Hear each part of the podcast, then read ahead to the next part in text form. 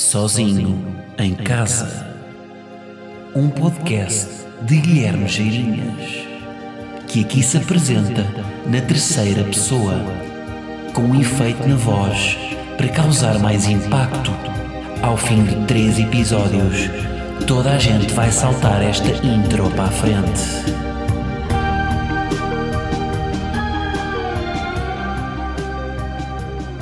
Como é que é, malta? E Santorini? Episódio 13 de Sozinho em Casa, cá estamos nós, mais uma vez, estou sozinho em casa. Epá, e eu hoje tenho uma confissão para fazer. Tenho uma confissão para fazer. Então não é que eu antes de gravar isto, fui ao YouTube ver o histórico dos outfits que eu tinha utilizado nos últimos episódios. Para não repetir. Peço desculpa, eu sei, sou uma mulher, mas também estou a assumir, não é? Portanto, não estou a guardar segredo. Vocês achavam que isto era um podcast informal, em que eu vinha para aqui casual, mas não, está bem? Eu arranjo-me e, e vou já mudar o meu nome no Instagram de Guilherme para Guilherme underscore Vaidoso, porque acho que é mais justo para todos e para não vivermos nesta mentira.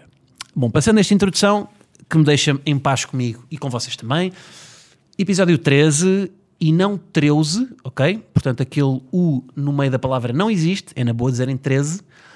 Um, 13 que número do azar. Como é que nós estamos aqui a nível de superstições? Vocês estão na boa com isso? Uh, ficavam em pânico se eu estivesse a gravar isto com, por baixo de um escadote com um gato preto ao colo? Como é que é? Porque há pessoas que, não é, que são muito supersticiosas. Ui, bem, não sei dizer a palavra, passar à frente, que têm muitas superstições.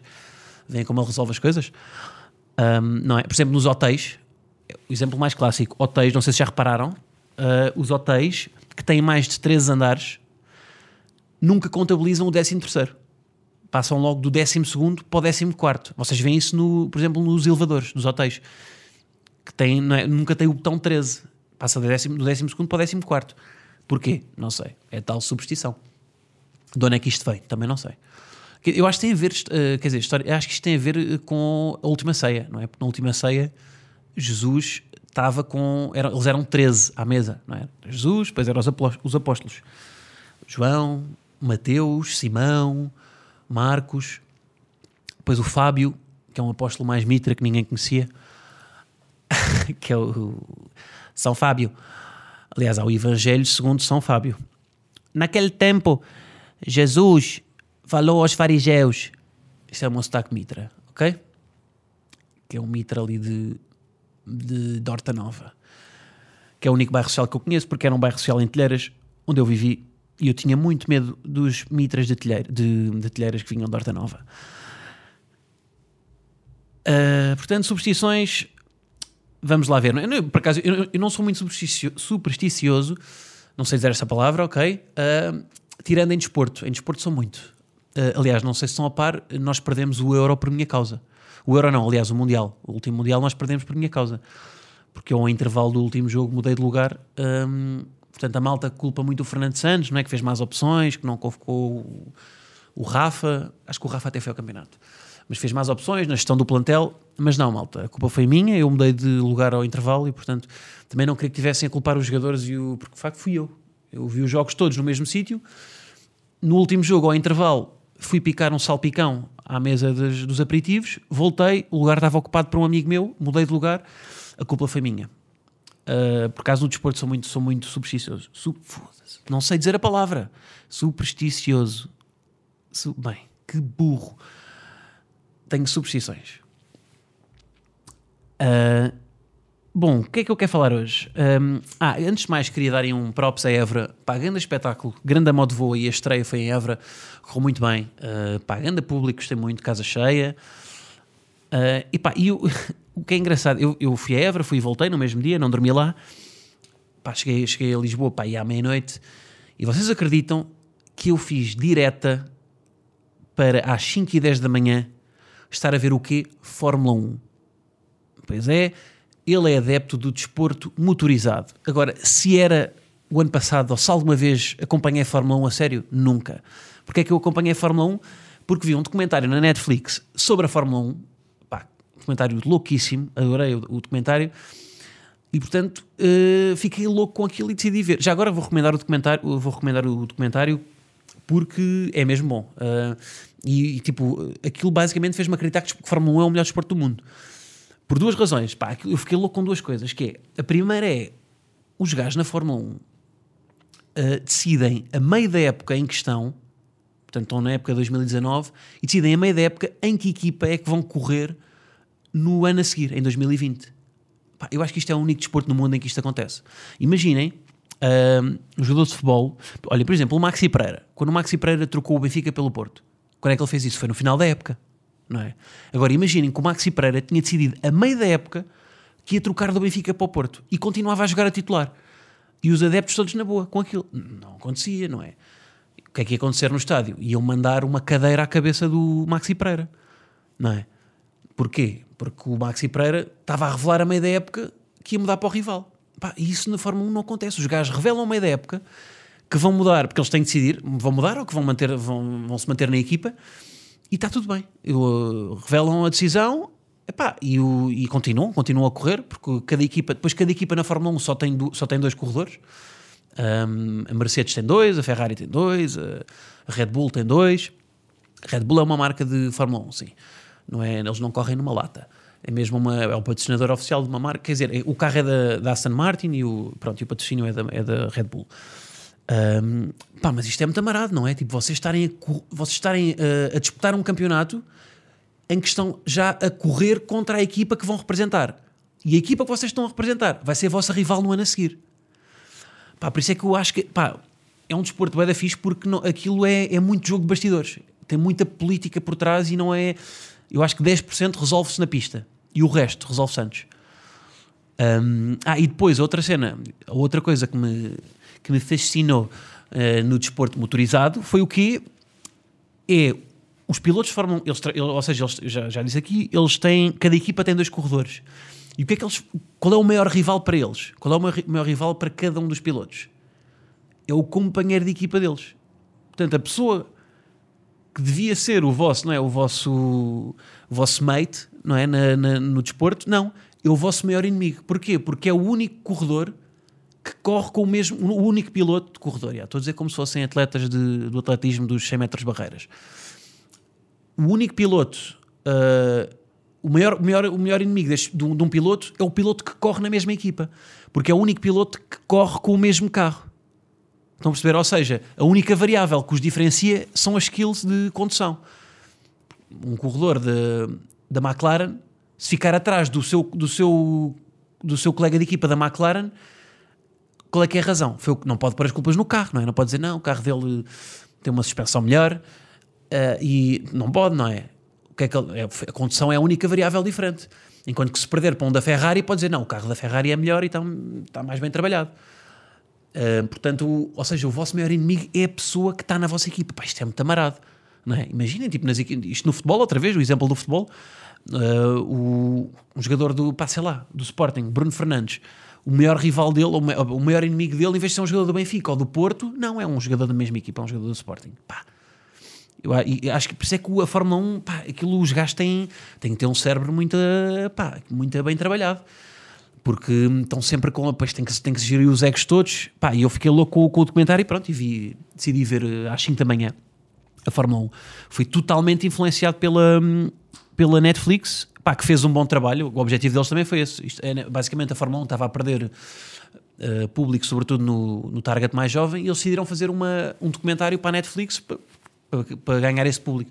E os resultados depois mostram que isso está, que isso está a ser eficaz. Um, portanto, uma boa campanha que, que, a Fórmula 1 fez através da Netflix. Não é preciso, as campanhas não é preciso serem na televisão nem na, nas redes sociais. Pode-se usar uma plataforma de filmes para fazer uma boa campanha de publicidade. Um, portanto, fui altamente influenciado. Uh, isto é que, olha, isto é que é um bom influenciador. Estão a ver? Um, influ, um influenciador também não precisa de ser uma, uma blogger uh, com 70k de seguidores no Instagram, não. A Netflix foi um bom influenciador. Aliás, foi um verdadeiro influenciador, porque não é, porque não é. Eu acho que isso é que é influenciador, não é? Não é uma. Lá está, uma, uma miúda com 70k. Será que alguém vai beber água micelar porque ela bebeu água micelar? Não sei se vai, não é? Um, acho que há influenciadores que não influenciam bem. Que, hum, pronto, que estão ali. Isto depois também há, pá, eu, há, há, muita, muita uh, falta de compreensão do que é que é um, o que é, que é um influenciador. Não é? Nem as próprias marcas percebem bem o que é que é um influenciador. Porque hoje em dia a primeira palavra influenciador já, é? já morreu, não é? já não se pode dizer. Uh, mas as marcas metem influenciadores, metem tudo no mesmo saco. Uh, e, não há, e não é bem, não é? Porque um, influenciadores são. Há dois tipos de influenciadores. Acho que não sei se já falei disto aqui no podcast. É o tal problema de já, já irmos em 13 e não 13 episódios. Que é, há, há dois tipos de pessoas que trabalham nas redes sociais que são os amplificadores de conteúdos. Já disse isto, pá, eu odeio repetir-me. Um, e, os, e os criadores de conteúdos. E as marcas metem tudo no mesmo saco, não é? Os amplificadores de conteúdo, que é o quê? São estas. Pá, não é só as homens como mulheres, tanto, tanto, faz, mas são o quê? São pessoas que, usam, que são usadas pelos, uh, pelas marcas como amplificadores da sua marca. Ou seja, que não criam um conceito. Imaginem, uh, pá, uh, a Orel quer fazer uma campanha, cria um conceito e depois quer o quê? Quer, quer colocá-la nos meios para as pessoas verem a campanha. Então o que é que ela faz? Escolhe a televisão, mete o anúncio na televisão. Escolhe as suas redes sociais, não é? mete-o nas redes sociais. E depois escolhe pessoas que podem amplificar essa campanha nas suas redes. Os tais influenciadores que são amplificadores de conteúdo. Um, para chegarem ao público dessas pessoas. Mas, mas esses influenciadores não criam o conceito, nem criam, não têm a criatividade, só amplificam. E isto são os amplificadores. Os criadores, que é o meu caso, são pessoas que criam mesmo o conceito e têm a criatividade, têm a ideia, um, pá, produzem um conteúdo, editam. Um, e muitas vezes o que é que. Seja, isto é bastante diferente, não é? Porque há um conceito por trás, há muito mais trabalho por trás. Há uma criação e não há só uma amplificação. E o problema das marcas é o quê? É que metem no mesmo saco quem amplifica e quem cria. Acham que é a mesma coisa. Um, mas não é. Amplificar é muito mais fácil. Pá, sem desprezo para, para quem amplifica mas, eh, mas não é a mesma coisa.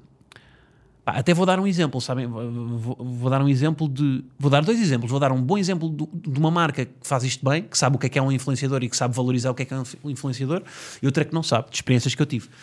Um, não estou a dizer mal da marca, estou a dizer mal, se calhar, das, de, das agências que trabalharam com as marcas. Não é dizer mal, é, pá, é constatar o que se passou. Por exemplo, a Samsung, um, que agora até está a fazer isso, não sei, não, não sei em que moldes, Uh, tem uma coisa que é o, o Samsung uh, Snow Squad, não é? Ou seja, que é, uh, convida pá, X influenciadores para irem à neve quando lança o novo, o novo telemóvel do ano.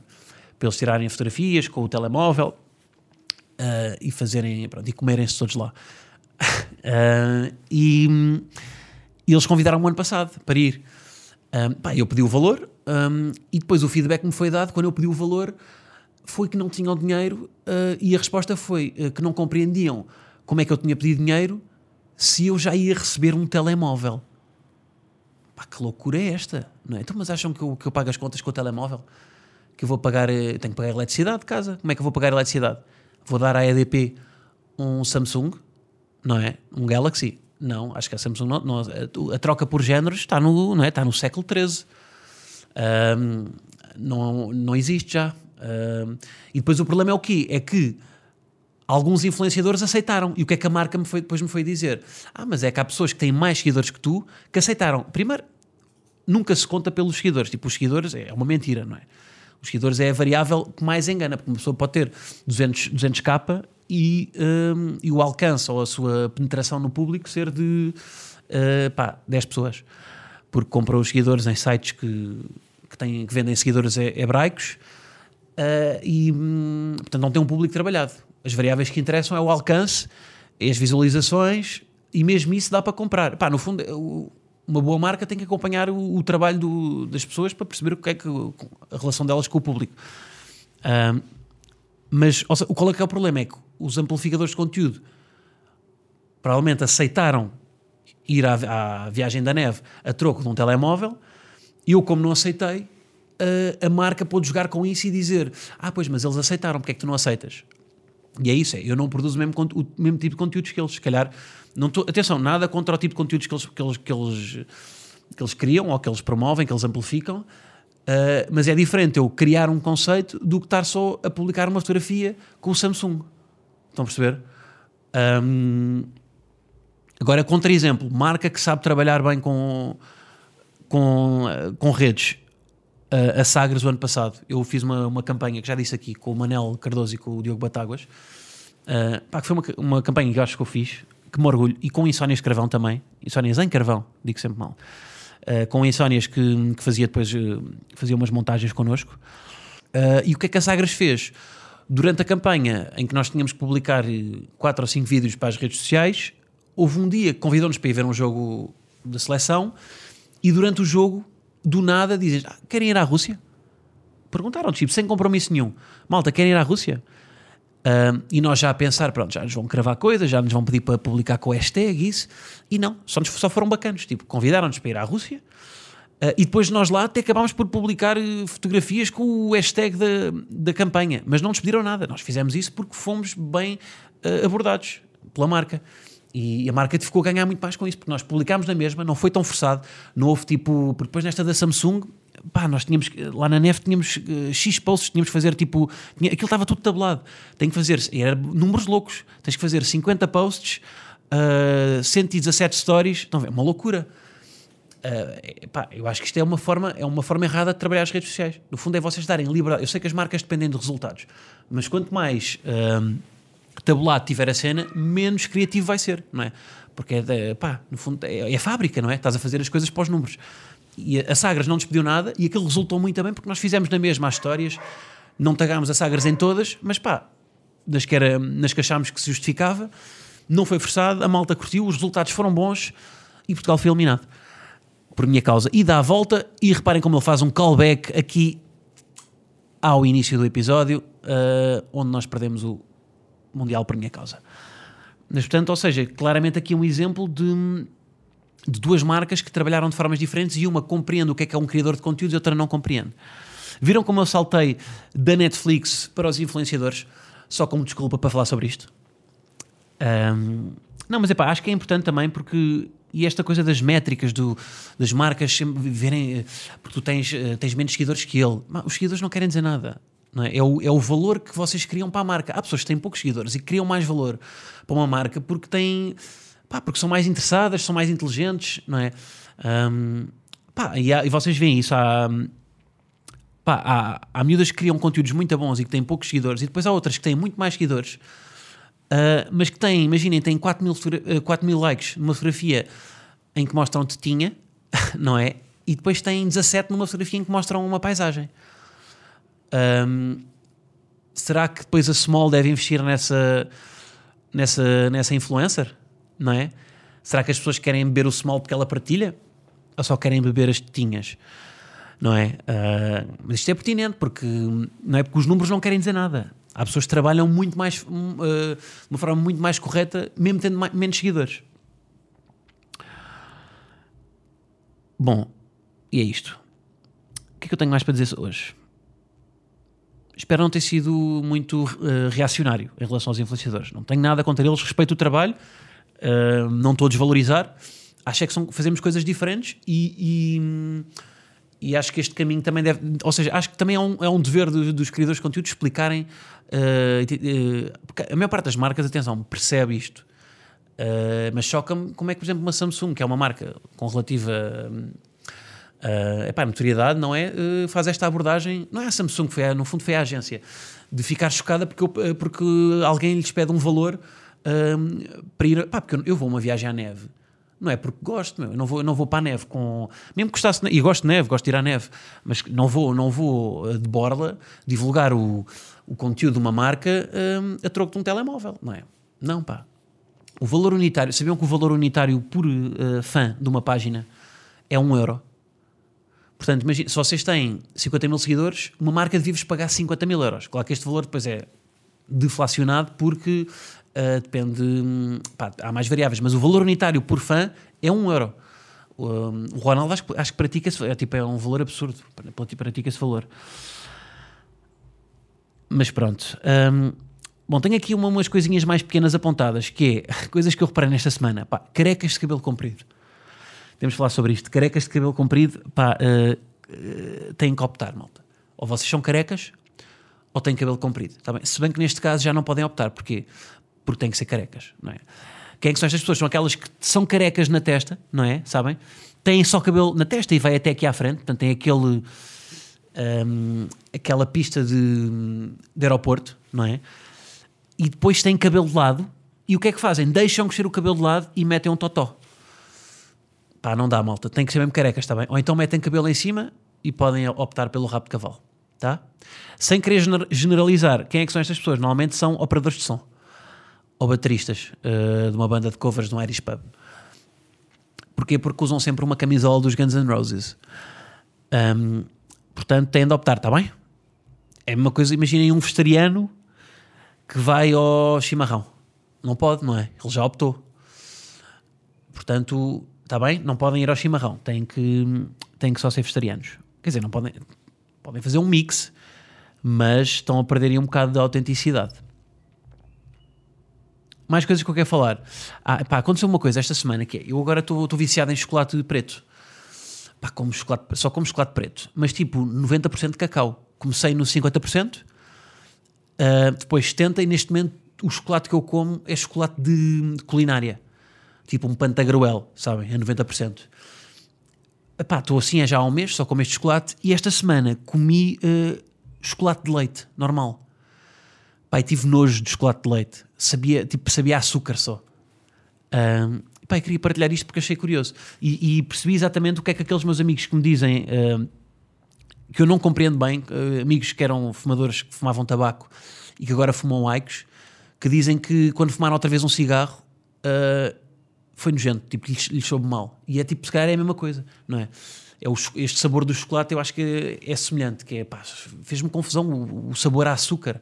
Um, porquê? Porque eu já gosto mesmo é do cacau.